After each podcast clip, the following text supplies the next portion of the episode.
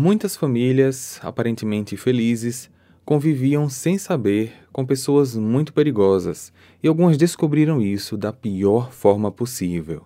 No episódio de hoje, você vai conhecer a história de três famílias onde as vítimas, os pais, perderam a vida por conta dos próprios filhos. Daniel Bartlam Daniel Bartlam nasceu em 11 de novembro de 96 em Nottingham, na Inglaterra. Ele morava com seus pais Jacqueline e Adrian Bartlam. Anos depois, Daniel ganhou um irmão caçula, Dominic. Porém, em 2005, quando Jacqueline e Adrian se separaram, os filhos passaram a morar com a mãe. Mesmo assim, a família era aparentemente feliz e bem resolvida financeiramente. Os garotos estudavam em escolas particulares e tinham uma vida normal. Mas tudo mudou na madrugada do dia 15 de abril de 2011, um domingo de Páscoa. A família foi acionada por Daniel, então com 14 anos, dizendo que sua casa estava pegando fogo e que sua mãe de 47 anos estava presa lá dentro. Rapidamente, policiais e bombeiros chegaram no local, controlaram o incêndio, mas já era tarde demais. A casa estava praticamente destruída e o corpo da Jaqueline foi encontrado carbonizado. Para a polícia, Daniel disse que a casa foi invadida por um desconhecido. Esse homem tirou a vida de Jaqueline e ateou fogo na casa. O garoto disse ainda que conseguiu escapar do incêndio juntamente com seu irmão caçula e o cachorro da família.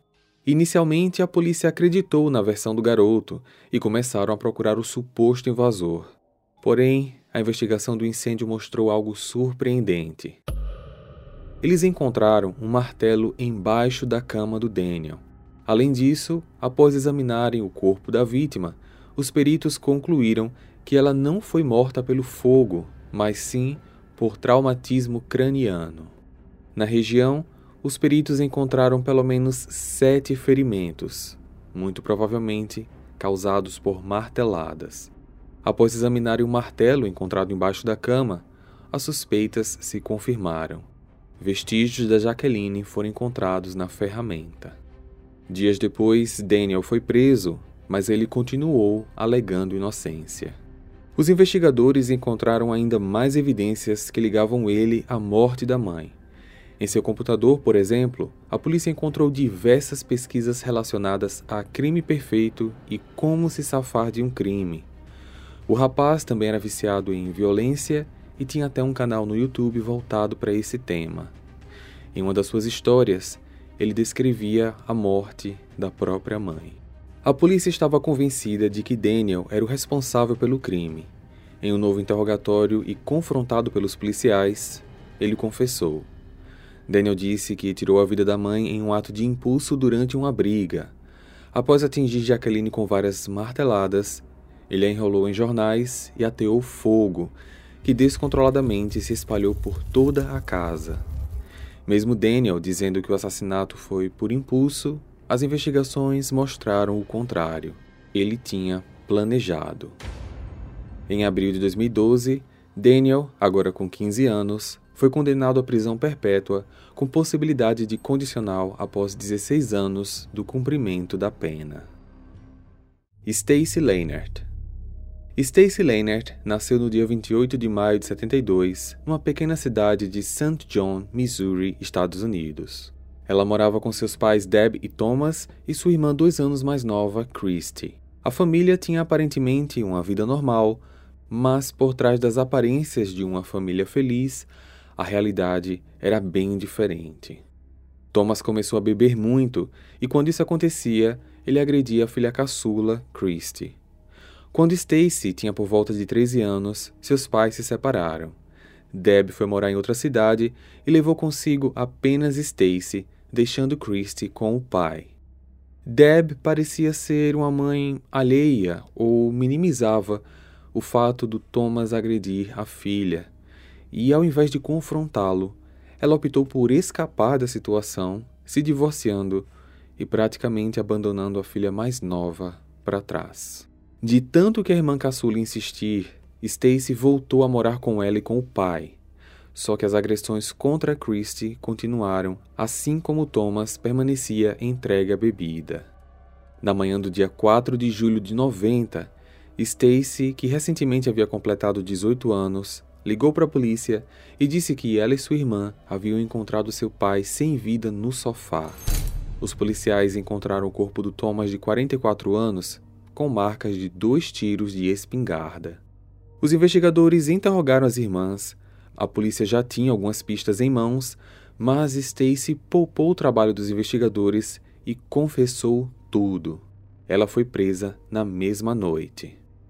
Stacy contou com detalhes o que aconteceu naquele dia. Ela e Christie chegaram em casa durante a madrugada e encontraram o pai bêbado no sofá.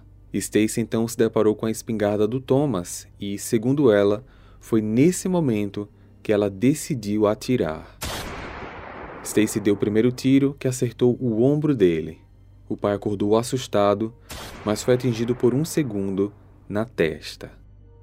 Christie viu tudo Ambas correram para a casa de um amigo com a arma e pediram para ele esconder, dizendo que elas estavam com medo de que o pai pudesse fazer algo com elas utilizando aquilo.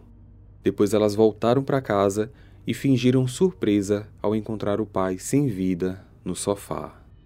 A polícia tinha ainda uma grande dúvida: qual foi a motivação do crime?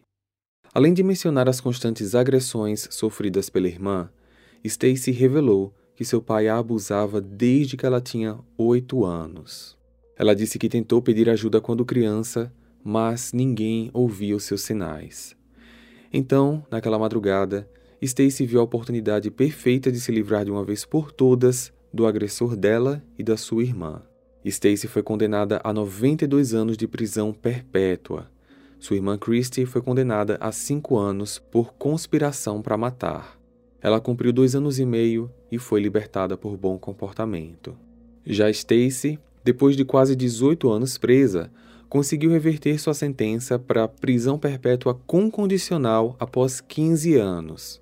Como já havia cumprido esse prazo, ela acabou sendo solta em 2009.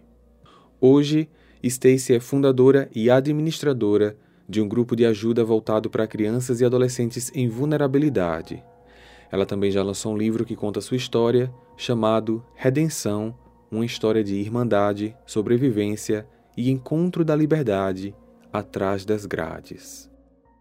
Jennifer Pan Jennifer Pan nasceu no dia 17 de junho de 86 em Toronto, no Canadá. Filha dos imigrantes vietnamitas Beach Pan e Hui Pan, ela também tinha um irmão mais novo chamado Félix. Os pais de Jennifer chegaram no Canadá ainda na década de 70 e criaram raízes no país. Eles trabalhavam em uma grande empresa e faziam de tudo para dar uma vida decente aos seus filhos. Em 2004, a família conseguiu comprar uma bela casa na cidade de Markham, fruto de uma boa estabilidade financeira. Mas a educação da Jennifer e do Félix era muito rígida. Os pais tinham um objetivo bem claro: criar filhos prodígios e isso exigia muito dos dois. No caso da Jennifer, além de ter notas sempre altas na escola, ela era obrigada a fazer várias atividades extracurriculares. Por exemplo, aprendeu a tocar piano muito bem e, por conta disso, dava aulas particulares. Seus pais também controlavam sua vida pessoal, restringindo até com quem ela poderia ou não fazer amizades. Todos os seus atos eram fiscalizados de forma rígida mesmo depois dela completar 18 anos.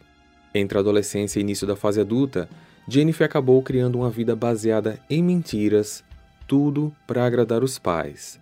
Ela, por exemplo, dizia que estava cursando faculdade de farmacologia e que trabalhava em um hospital como voluntária, mas era tudo mentira. Nessa época, Jennifer namorava escondido um antigo colega da escola chamado Daniel Wong.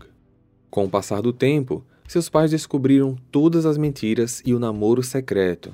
E o que eles fizeram? Exigiram dela que terminasse o namoro e eles passaram a vigiar a garota quase que 24 horas por dia, indo com ela nos lugares que precisava ir, como por exemplo, nas aulas de música que ela ministrava. Com tanta pressão e querendo sua liberdade definitiva, Jennifer traçou um plano macabro: se livrar dos pais. Ela convenceu Daniel a participar do plano e os dois contrataram um assassino profissional, Lanford Roy Crawford, e pagaram a ele 10 mil dólares pelo serviço. Lanford, por sua vez, chamou ainda dois amigos para ajudarem na execução. O plano era invadir a casa da família Pan, tirar a vida dos pais da Jennifer e fugir, fazendo tudo parecer uma tentativa fracassada de assalto. Na noite do dia 8 de novembro de 2010, o plano foi executado. Os rapazes entraram armados, renderam os pais da garota e os amarraram no porão. Jennifer foi amarrada também, mas levada para o seu quarto. Félix não estava na casa naquele dia.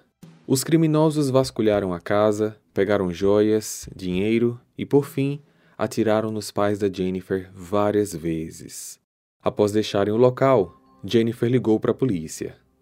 Ao chegarem na casa, os policiais encontraram a mãe da garota já sem vida, só que seu pai estava vivo e foi levado para o hospital, onde acabou entrando em coma. O fato da Jennifer ter saído ilesa do suposto assalto gerou desconfiança na polícia, que passou a acompanhar mais de perto a garota, e os investigadores constataram que ela não demonstrava nenhum sentimento de tristeza com o acontecimento. Dias depois, seu pai acordou do coma e deu seu depoimento para a polícia. A versão da Jennifer não condizia com a versão contada pelo pai. Ao longo desse período, Jennifer foi interrogada três vezes. Em dezembro de 2010, no terceiro interrogatório, ela começou aos poucos revelar a verdade. Isso já foi suficiente para a polícia prendê-la. Todos os demais envolvidos no plano também foram presos. Em março de 2014, todos foram julgados. No dia 13 de dezembro, Jennifer foi condenada à prisão perpétua sem direito a condicional por 25 anos. Eu tenho esse caso da Jennifer com muito mais detalhes, explicado de maneira completa em um episódio dedicado apenas a ele. Para saber todos os detalhes, principalmente sobre a investigação policial, interrogatórios e as penas aplicadas aos demais acusados, basta clicar aqui no card ou no link da descrição. Nos vemos lá.